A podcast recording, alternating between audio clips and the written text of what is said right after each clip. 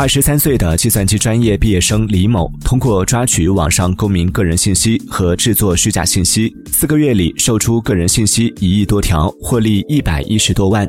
目前因涉嫌侵犯公民个人信息罪，被温州警方批捕。今年二月，温州鹿城区网警得到线索，有人通过境外聊天工具贩卖公民个人信息，数量巨大。警方侦查发现，嫌疑人李某将公民个人信息按地区、人群等分类，如车主、宝妈。淘宝用户等，针对不同买家打包出售，以虚拟货币交易，随后在江西南昌市将其抓获。